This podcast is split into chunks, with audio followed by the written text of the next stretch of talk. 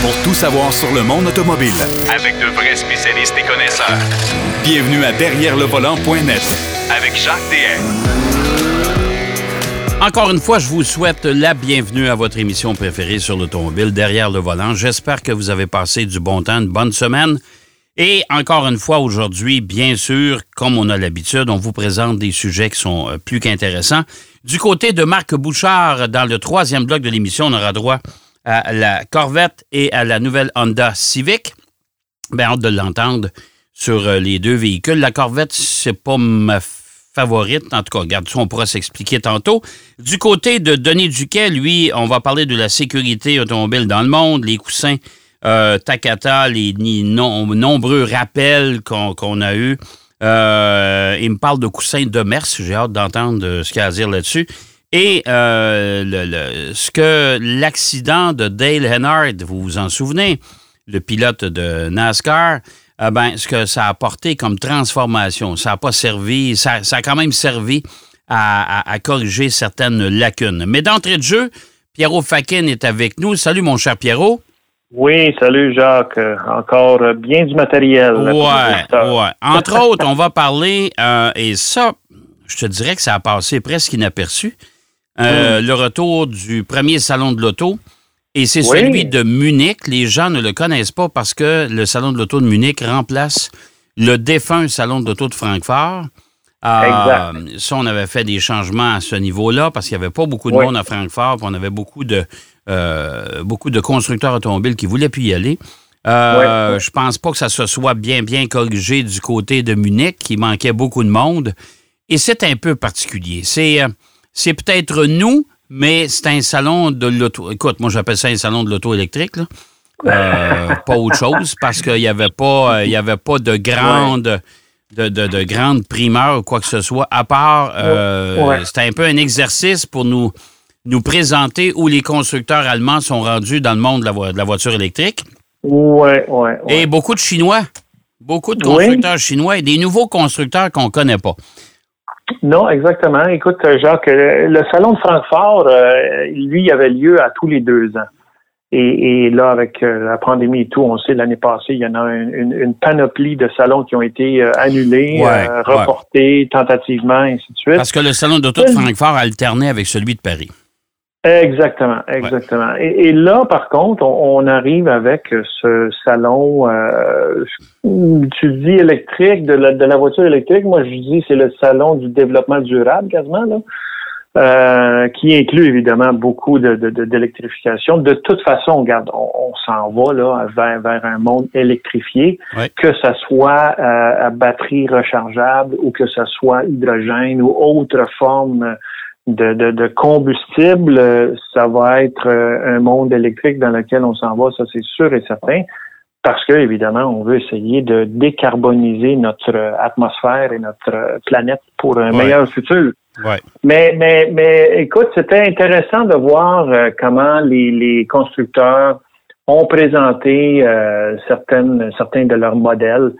évidemment, la plupart des modèles qui ont été présentés sont des modèles qui sont électriques. Euh, on n'a qu'à penser à Mercedes, qui ça fait longtemps qu'il parle des modèles EQ. Donc, il y a le EQS, le EQB, on a le EQG maintenant, le, grand wagon, le G-Wagon de, Mercedes, qui lui aussi s'en vient électrique. Euh, il a été présenté. Évidemment, on est en Allemagne, donc c'est quasiment naturel que toutes les compagnies allemandes, et Dieu sait qu'il y en a quelques-unes qui, ça fait longtemps qu'ils existent et ils ont quand même euh, une belle gamme de produits à, offrir, euh, qui soient là. Euh, il y a BMW qui a présenté un modèle vraiment, vraiment bizarre, euh, BMW, le, le e, e-Vision Circular. Circular parce que on parle d'un véhicule qui va être euh, recyclable, euh, écoute, on parle dans son, son 100%, là, dans son entièreté.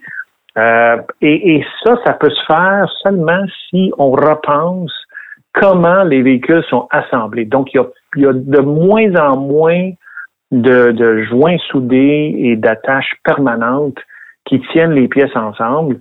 Et donc, on pourrait détacher certains morceaux de cette voiture-là dans le futur, là, évidemment, là, euh, pour la, la, recycler en entier, utiliser des parties de son de sa composition entière pour écoutez recycler des, des, parties de, de, de ces, ces, ces, composants.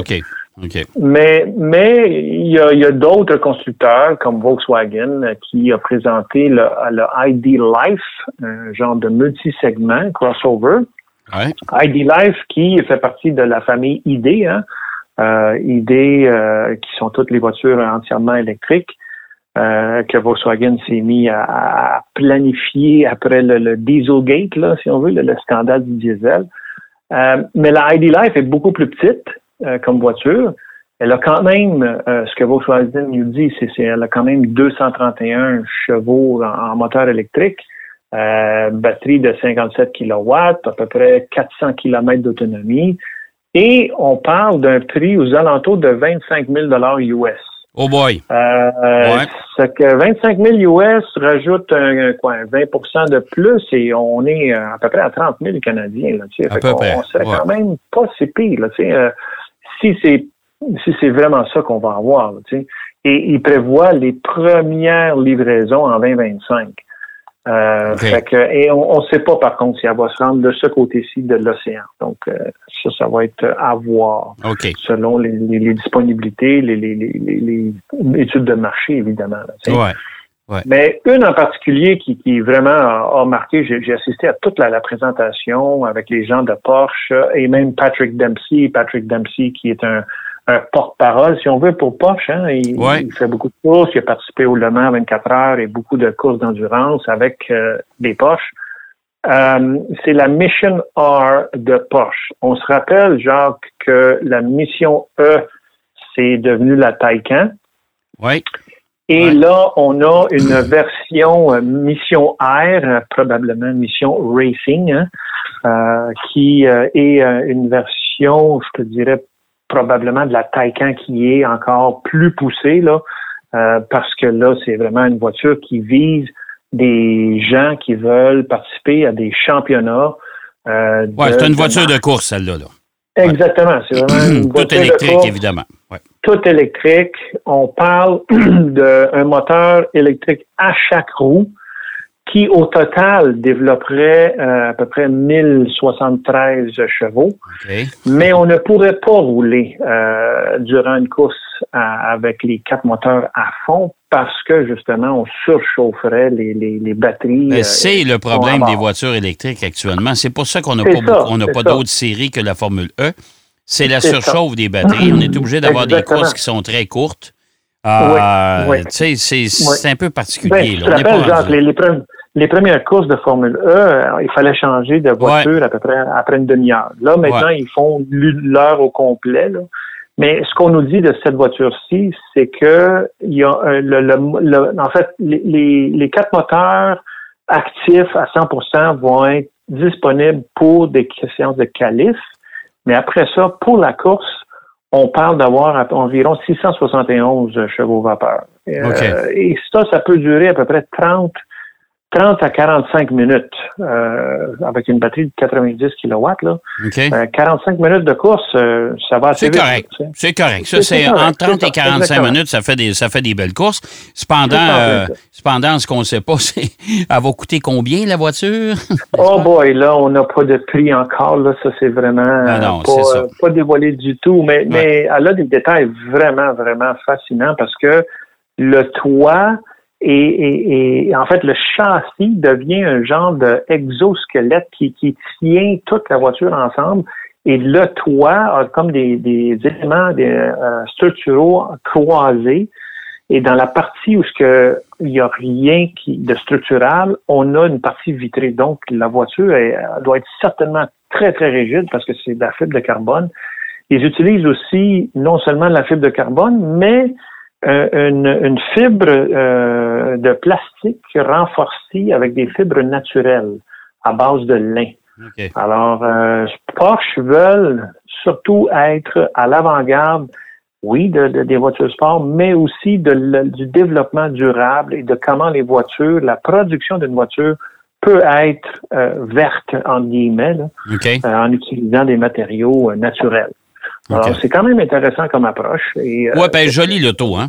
Moi, je la trouve ah, super oui, oui, belle. absolument, absolument. Mais c'est pas gros, c'est pas gros comme une Taycan, ça, là? C'est pas mal plus petit. Euh, non, c'est pas mal plus petit. D'ailleurs, euh, on nous dit que celle-ci va probablement euh, servir de base pour la, Cayman. la 718 Cayman qui Ouais. s'en vient à la nouvelle, en fait, en 2023. Fait que c'est très bientôt. Là. Ouais. Euh, et Porsche euh, promet aussi que d'ici 2030, tous leurs modèles, tous leurs modèles vont être disponibles électriques. OK. Alors, c'est quand même euh, ambitieux comme, comme approche, là, Ouais. et ouais. pas mal intéressant. Bon. Euh, et là, il y avait un autre, il y avait un autre phénomène là aussi, puis ça, on persiste et signe. Je sais pas si on s'est trouvé des alliés avec Toyota, mais chez Hyundai, euh, on, on- on continue à dire que l'hydrogène, il y a quelque chose à faire avec ça. Oui, absolument. L'hydrogène, il y a Hyundai euh, qui, euh, justement, en début de semaine, a dévoilé leur plan. C'est un plan vraiment ambitieux, genre très, très ambitieux, d'avoir des piles combustibles dans la plupart de leurs véhicules commerciaux. On parle commercial. Ouais. Euh, D'ici 2028, donc euh, c'est pas très très loin. Là. ouais. Euh, on sait que Hyundai, en Corée en tout cas, ils ont déjà un véhicule lourd qui est propulsé avec les systèmes d'appel combustible. Ils ont déjà d'autres, euh, des autobus qui eux aussi sont propulsés avec ces systèmes-là. Et écoute, ils ils parlent de, de- de développer un, réseau qui produirait aussi cet hydrogène-là de façon verte euh, via les excédents de, de- de- d'énergie produite par soit des éoliennes, soit des centrales nucléaires, soit d'autres. Tous les excédents d'énergie produits par ça pourraient euh, éventuellement servir pour alimenter euh, tous les, les, les piles à toutes les piles à combustible à Ouais, mais, mais tu sais que la fabrication de l'hydrogène, ça demande une quantité incroyable d'énergie. Ben, c'est, là que euh, il faut, faut faire attention. Tu sais, c'est ça, c'est, un grand défi. Euh, c'est, quelque chose qui va être beaucoup plus rapide, si on veut, dans le ravitaillement. Parce que l'hydrogène, c'est comme un peu euh, aller à une pompe à essence, on, on plug ça et après cinq minutes, on repart, puis c'est fait. C'est pas comme une batterie qui ça prend au moins 15-20 minutes pour recharger 80 Ouais. mais euh, selon selon ce que ce que Hyundai, le groupe Hyundai, c'est quand même le cinquième plus grand groupe euh, automobile au monde. Ouais. Euh, c'est quand même euh, quelques- des gens qui ont des ambitions. Ils ont été très très très innovateurs dans les dernières années. Et là, ils parlent d'un marché qui vaut euh, quasiment 2,5 milliards de dollars d'ici 2050. Alors, Ouais.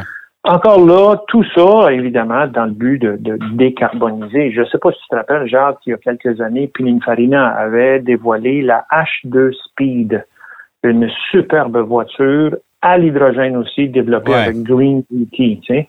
Ouais. Et, et évidemment, une voiture à hydrogène, tout ce que ça produit, ça produit euh, d'une vapeur d'eau. C'est Ouais. pas grand-chose. Ben, c'est le phénomène inverse de la construction du, de, de, de, de l'oxygène, dans le fond. là. Tu sais, c'est, on, sé- on sépare. On sépare euh, On sépare exactement l'hydrogène et, et l'oxygène Ouais. et on a une vapeur d'eau.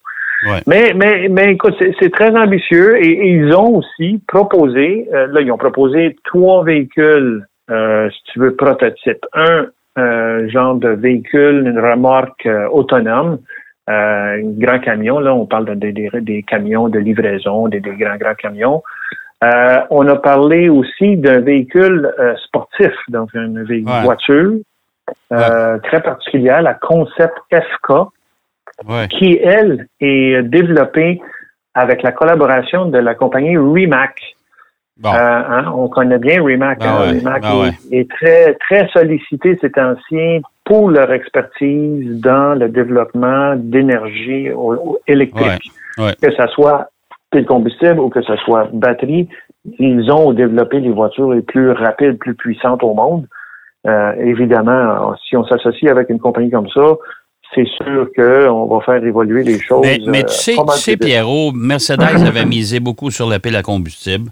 Oui, On n'entend plus parler vrai. de rien. On, on devait en Ben fabriquer d'ailleurs du côté de la Colombie-Britannique. Euh, non, non, exactement. tu sais, BM- Et- et- BMW a travaillé très fort sur l'hydrogène, on a oublié ça. Euh, on a abandonné carrément. Euh, D'ailleurs, avec l'Université du Québec à Trois-Rivières, on avait un, un plan de, de- de- de- de travail puis de développement de ce côté-là. Tu sais, je veux dire, Toyota l'ont déjà avec la Miraille. Mais écoute, il y a, il y a quelqu'un ici dans mon patelin à Trois-Rivières qui a une Miraille. Mhm, mhm. Euh, qui semble être identifié. Je ne sais pas si c'est un- c'est une voiture de recherche. Là. Je pense que ouais, oui, parce qu'elle est carrément ouais. identifiée. Mais écoute, il y a deux stations d'hydrogène au Québec. Ben, c'est ça, là aussi. Là, tu sais, ça te prend un réseau à un moment donné. Là, puis l'hydrogène stocké chez vous. euh, écoute, Hyundai parle aussi qu'on on va pouvoir justement utiliser cet hydrogène-là pour stocker de l'énergie dans nos maisons. Ben, mon Dieu, mais je, mais ils, systèmes- ils- ils sont, ils sont vraiment avant-gardistes. Mais Ben, s'il vous hâte plaît, il de y a- voir comment ben, tout ça, ça. Va, va- va se dérouler là, parce que ça prend toute une infrastructure pour pouvoir avoir la, la même, si Ouais. on veut, euh, disponibilité. Hein, de- Tu sais, les de- changements de- climatiques, c'est là. Puis ça, Oui, c'est- oui, c'est- oui, c'est- ça, ces bonnes idées-là, c'est on ne sait pas quand. Ça, c'est Ouais, éventuellement, peut-être dans Exactement. 15-20 ans. Moi, je ne vois pas ça avant. Ouais. Puis je suppose qu'on va ben, être rendu en plus de ça. Là. Écoute, moi je pense que ça va évoluer très très très vite et, et vers la fin de, de cette décennie-ci, on va voir exactement où est-ce que tout ça s'en va. Mais Bon. écoute, euh, Toyota va toujours avoir bientôt là, la, Ouais. la, la pile, la pile à, à solid state, là, euh, Ouais. solide, Ouais. électrolyte solide. Ça s'en vient, ça. Ça. Écoute, on on- on n'a pas fini d'en parler des nouvelles technologies, mon cher Pierrot. Non, ça C'est- sûr. C'est déjà tout le temps qu'on a. Eh boy, OK. Ben oui, mais c'est toujours comme ça. C'est toujours comme ça. C'est toujours bien intéressant. Ben oui, ben oui, Alors, voilà. euh, Salon de l'Auto de Munich, Porsche Mis- Mission Air, Air puis euh, la- la- les Hyundai Hydrogène. Encore des sujets bien intéressants. Puis je suis convaincu que tu vas en avoir encore bien plein la semaine prochaine. Ah, pas mal, pas mal. Bien des choses. Merci. Merci, mon cher Pierrot. Ça fait plaisir, Prends Jacques. soin de toi. Toi aussi. Merci. Pierrot Fakin qui nous parlait justement du Salon de l'Auto de Munich, un salon assez particulier. Moi, ça m'a ça m'a laissé de glace un peu. C'est le cas de le dire. Euh, on va aller faire une pause. Au retour de la pause, Denis Duquet va nous parler de la sécurité dans le monde, toujours avec ses commentaires très colorés. À tout de suite. Derrière le volant. De retour après la pause. Pour plus de contenu automobile, Derrière le volant.net.